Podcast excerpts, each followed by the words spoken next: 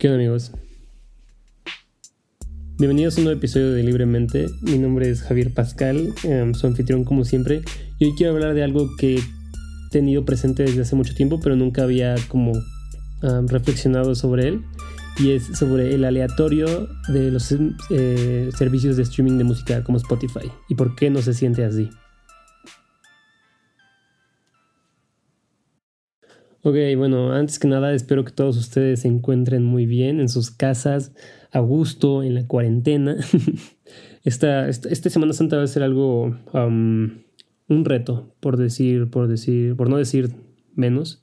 Este, porque pues es una semana en la que muchos de nosotros vamos a estar encerrados, casi literalmente, y pues puede proponer un reto en cuestión de qué vamos a hacer y en cuestión de mantener como la cordura.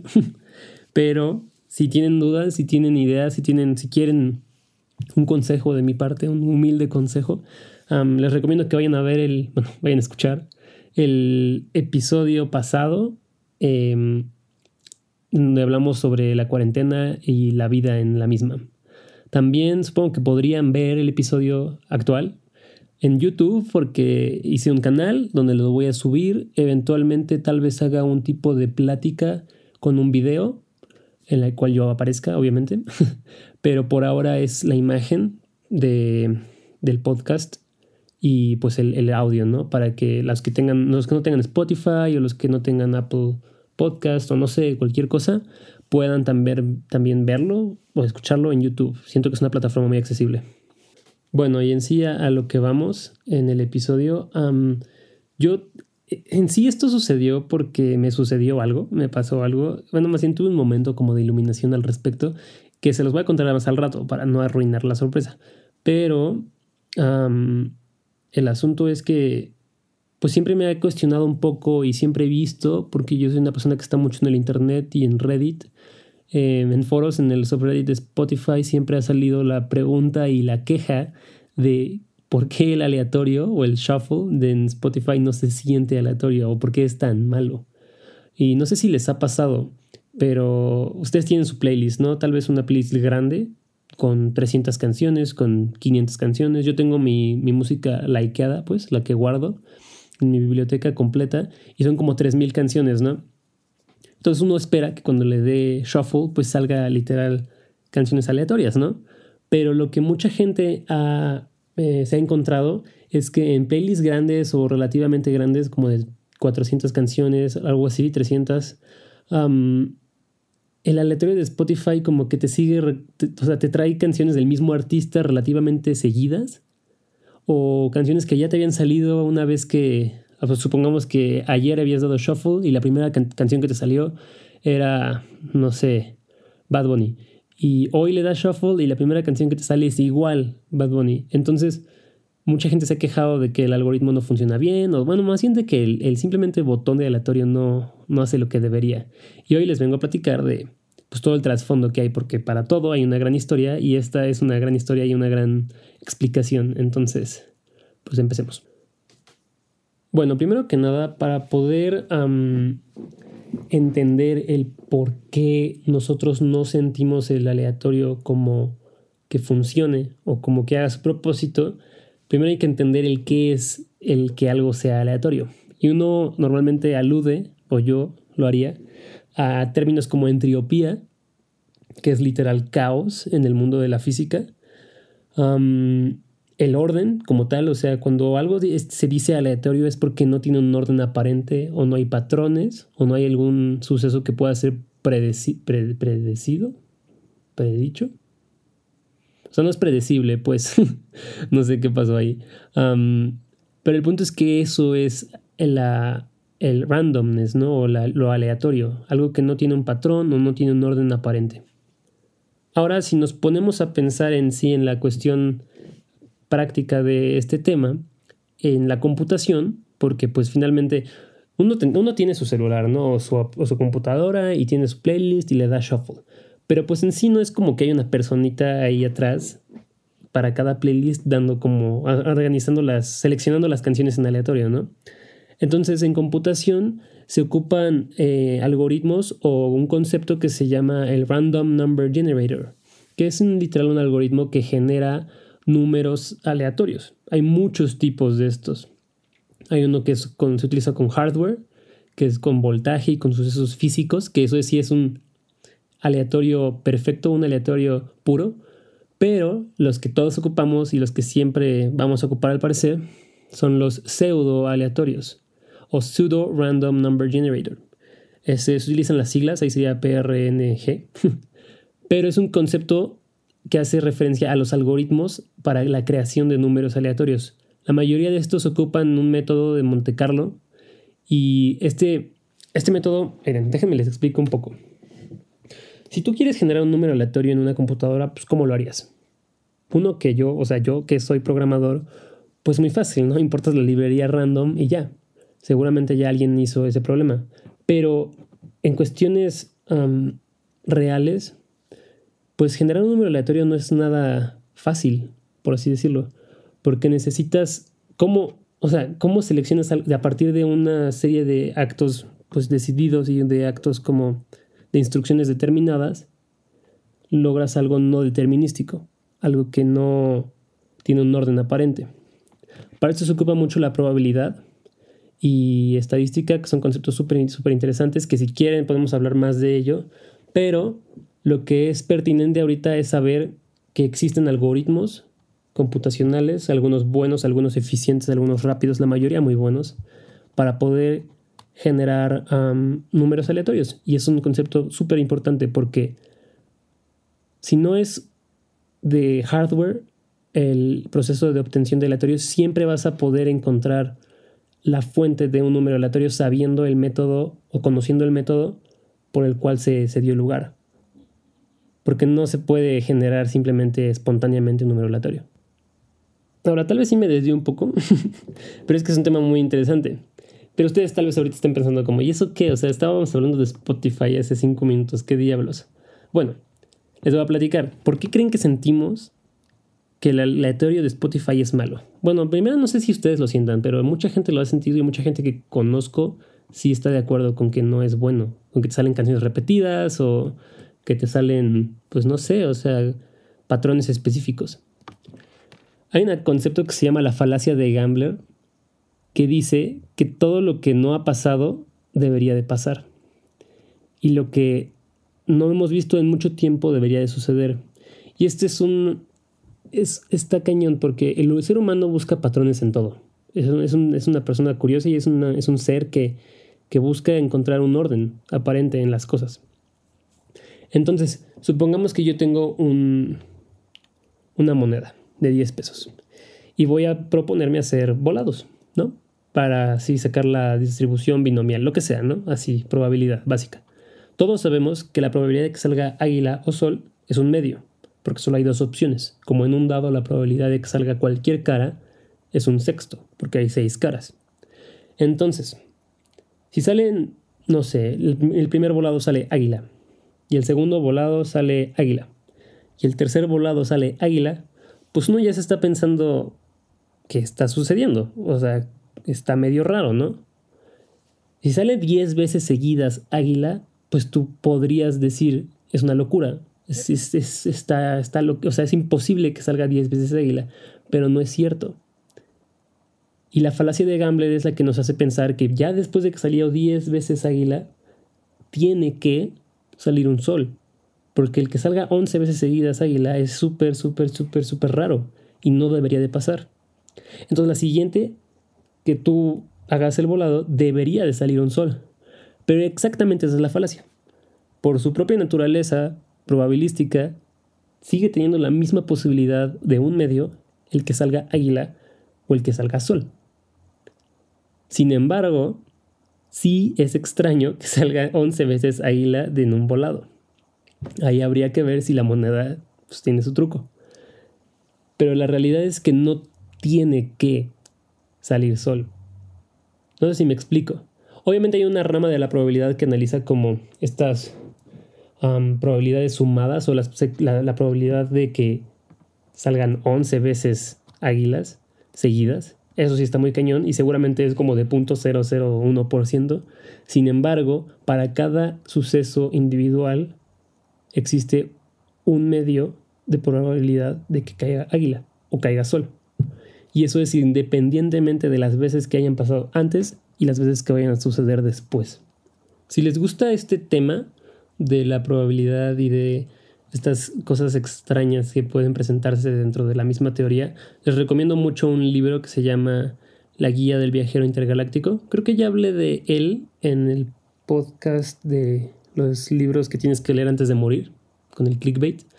Pero ese libro está muy bueno y utiliza como la probabilidad como algo absurdo y algo de lo que puedes aprovecharte. Entonces está cool y se los recomiendo mucho. Regresemos. Ahora, después de todo este preámbulo sobre el aleatorio y qué es o qué no es, pues finalmente nosotros tenemos que sentir el aleatorio para que creamos que es aleatorio. Porque el problema es que el verdadero aleatorio, según los ingenieros de Spotify, no lo sentíamos como algo aleatorio. Y esto es algo que sucedió y es algo que les originó muchos problemas serios. Históricamente, Spotify ah, utilizaba el algoritmo Fisher-Yates, que esto es, esto es hasta como 2015. A partir del 2015 dejaron de usarlo. Pero el algoritmo de Fisher-Yates es súper sencillo, son tres líneas de código súper fáciles. Tienes todos tus elementos, que son la playlist, todas tus canciones, y aleatoriamente los vas seleccionando y pasando a una lista nueva. A este aleatoriamente me refiero a todo el trasfondo que les di de los números aleatorios. Entonces, aleatoriamente vas agarrando una canción específica y la pones en una lista nueva. Y al final, agarras esa lista nueva y la reproduces. Eso es lo que te da el aleatorio. Cada vez que le das a, shuffle, la cola, es una de esas listas nuevas que hizo a partir de aleatoriamente, bueno, aleatoriamente, este, seleccionar una de las canciones. Pero esto era hasta el 2015. Y el problema es que recibieron muchas quejas reales y teorías conspiradoras al respecto. Había gente que decía que Spotify estaba enredado con disqueras o estaba poniendo canciones eh, de bandas populares que les habían pagado dinero, entonces por lo mismo si tú tenías en una playlist, no sé, el artista del momento, supongamos Drake, y también tienes en tus canciones un poco de música clásica o qué sé yo,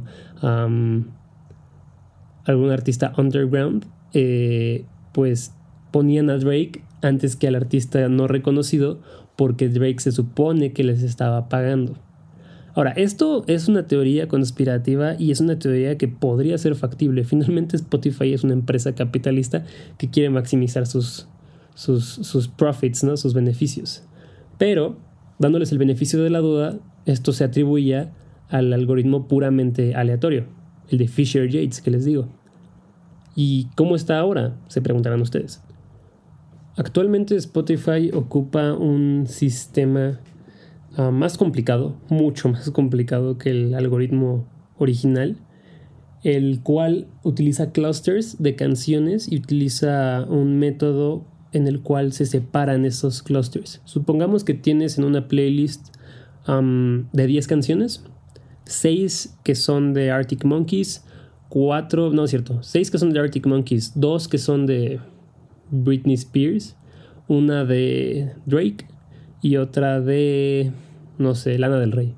Entonces, lo que hace este algoritmo actual, o este método, porque ni siquiera es un algoritmo concreto, es separar estas seis canciones de Arctic Monkeys, que son las que más hay, lo más posible. Entonces, al principio pones, no sé, una de la de Lana del Rey, luego pones una de Arctic Monkeys, luego pones una de Drake, luego pones otra de Britney Spears y luego pones otra de Arctic Monkeys, hasta que puedas separar lo más posible las canciones que se del mismo artista, ¿no? El mismo cluster. Se supone que ahorita, digamos que tienes una playlist de mil canciones, ¿no? Para hacer un número más grande. Y la escuchas durante aproximadamente 5 a 6 horas todos los días, lo que debería ser un alrededor de 100 canciones por día. El problema con el algoritmo actual y el método actual es que si cierras la aplicación y comienzas a escuchar de nuevo eh, al día siguiente, todo este historial de canciones que se reprodujeron el día anterior se borra. Entonces empiezas con un nuevo aleatorio totalmente diferente y podrían aparecer las mismas canciones. El asunto es que aún así, cada canción tiene un 10% de, de, posibilidad de reproducirse en un día en particular. Si escuchas 5 o 6 horas una playlist de mil canciones. Por lo tanto, cada canción en específico tiene un 1% de reproducirse dos días seguidos, aunque solo pongas el, el 10% de las canciones diario. Y esto en promedio escucharás 10 canciones dos días seguidos, de las mil. o sea, está cañón. La verdad es que sí, en teoría el algoritmo es muy bueno. El algoritmo sí hace su trabajo de enviarte los clusters ah, separados y evitar repeticiones y evitar patrones. El asunto aquí es que es cuestión ya mucho de sentimiento y de lo que uno espera. Siempre caemos mucho en la falacia de la que les decía, la de Gambler, en donde nosotros esperamos que suceda algo que no hemos visto en mucho tiempo. Entonces, si quieres escuchar esta canción en específico y tú piensas que en aleatorio, porque no ha salido en mucho tiempo, te debería de salir, pues no es así. Simplemente es una cuestión matemática y es otra cuestión de lo que nosotros queremos que suceda o creemos que debería de suceder pero, pero no, o sea, no es el caso. Sin embargo, pues Spotify sí tiene algunos contras actuales que pues la gente piensa que podría arreglarse. Esto de lo del historial estaría súper cool para que, por ejemplo, si tengo una playlist de 300 canciones y hoy escuché en aleatorio 30, entonces que esas 30 se guarden y no se reproduzcan hasta que toda esa lista de aleatorio se acabe. Entonces de, verdad ya no vas a tener repeticiones y vas a eventualmente acabarte toda la playlist de manera aleatoria y hasta ese entonces se rehace otra lista en otro orden y así ya pues finalmente sí es un aleatorio como real, ¿no? Otra cosa que se critica mucho y que pues la verdad es que puede que sí sea cierto es lo que les estaba diciendo de las teorías conspirativas. Mm, no voy a negar que sí um, es tentador creer que una compañía pues tan grande como Spotify o como Apple pueda tener estos business como oscuros para generar más dinero. Imagínense el control y la magnitud del poder de esta herramienta que todo el aleatorio de todas las personas del mundo pues esté un poco tendencioso a selecciones arbitrarias por parte de la empresa. Eso honestamente sí está terrible y sería una violación impresionante como a, pues no como la privacidad ni nada de esas cosas, sino como a los términos de uso, ¿no? O sea, al, propósito original del, del, aleatorio. Y si pues viéramos algo así presente, la verdad es que sí sería un poco decepcionante. Sin embargo, no podemos descartar la opción. Yo no creo personalmente que eso suceda, pero pues no la verdad no lo había pensado hasta que lo leí ayer. Entonces, podría ser. Y ahora lo que les voy a contar es uh, lo que pasó, que hizo que me dieran ganas de hacer este episodio. estaba el otro día en, en mi. escuchando mi, mi, Discovery Weekly y pasó que. Ay, perdón, esperen. Pasó que estaba. Pues encontré una canción muy cool, ¿no? O sea, como todos nos ha pasado, estás descubriendo música nueva y encuentras una canción cool y en Spotify existe esta herramienta donde le das like a la canción, ¿no? Le das un me gusta y te lo guarda en, tu biblioteca. Pero es un, o sea, mis me gustas son 3.000 canciones, de que guardo ahí álbumes completos y cosas así. Entonces, le di me gusta y hice el comentario como, ay, qué buena canción, al rato la, la guardo en una playlist, porque yo soy mucho de guardar canciones en playlists y tener todo relativamente catalogado, no ordenado, porque ordenado y catalogado es diferente, pero sí que cada canción tenga un espacio, ¿no? Cada canción que me guste tenga un lugar en el, al cual pueda yo acceder sin mucha complicación. Entonces tengo mi folder de estados de humor, está chill, ahí está hype, ahí está um, mood booster, cosas así. También tengo mi playlist, mi, folder que es como de colecciones, donde tengo rap en español, um, rap en general, tengo también como hay una playlist que tengo que se llama Desviación Estándar, que es como de todo. Entonces soy mucho de catalogar las cosas, ¿no? Y entonces estaba escuchando esta canción y hice el comentario como, wow, está padrísima, le voy a dar like. A luego ya la guardo, porque lo que sucedió es que estaba buena la canción, pero no era como digna de ser puesta en una playlist. No sé cómo decirlo. Es como esas canciones que te gustan, pero no te gustan como para ponerla en tu playlist favorita. Entonces decidí solo darle like. Pero luego recapacité sobre la tragedia que sería eso. O sea, porque supongamos que este artista pues está haciendo sus canciones para que nosotros las escuchemos. Y sí, la escucho una vez, pero esa es la única vez que la voy a escuchar al menos en este mes, si la dejo en mis me gusta, porque la posibilidad en el aleatorio de que salga es tal vez una en 3000. Entonces, tal vez no la vuelva a escuchar hasta en un mes o, o no sé, o sea, en mucho tiempo. Entonces, no sé, yo siento que es muy importante el que al momento de descubrir música nueva, pues le demos la importancia a la, a la canción. Me sentí un poco triste porque pensé en, o sea, si solo le doy me gusta y la agrego a mi biblioteca gigantesca, nunca jamás la voy a escuchar o probablemente en un buen rato. Y es una buena canción y debería de pertenecer a una playlist. No sé, la neta está medio profundo, medio intenso este asunto, pero, pero sí me genera un sentimiento así como de... Pues de pobre canción, ¿no? Pobrecito. No lo sé. ¿Qué piensan ustedes? Tal vez solo es cuestión de pues reconocer no todas las canciones que hemos descubierto y compartirlas. Yo creo que es mucho importante, o sea, es muy importante eso porque al momento de yo descubrir música o cuando yo trato de descubrir nueva música, porque luego se vuelve complicado, ¿saben? O sea, el encontrar música nueva que nos guste, porque nuestros gustos se van como afinando o se van haciendo muy específicos. Entonces yo creo que la mejor manera de poder compartir música y poder recibir música y encontrar eh, canciones cool es hablando con gente y haciendo recomendaciones personales. Porque sí, el Discover Weekly sí sirve y es muy bueno. La verdad es que encontré unas joyas ahí muy chidas. Pero nada es comparado al recomendar alguna canción personalmente o al que te recomienden una canción que de verdad la otra persona sienta y comprenda y aprecie lo suficiente como para poder compartirla. Yo no soy celoso de mi biblioteca musical, pero sí no le comparto canciones a cualquiera. Y no, y, o sea, y depende mucho de la canción, porque hay canciones que son súper especiales para mí, porque les doy un sentido como de yo la descubrí, ¿sabes? Es como una búsqueda de este tesoro que todos estamos eh, formando parte de, pero yo descubrí esa canción y seguramente otras mil personas la descubrieron porque no es como que escucho, eh, no sé, artistas súper nuevos, pero no sé, es como el tu propiedad de alguna manera, o sea, tu derecho de, compartirla o de no compartirla y de dejar que el mundo se entere de esta gran canción o no. Y yo sí creo que la mejor manera en la que podemos conocer nueva música es compartiéndola los unos a los otros. Entonces, si quieren una recomendación, mándenme un DM y si no, pues no lo hagan. pero, pero no sé, siento que es una buena idea. y pues esto es todo, básicamente.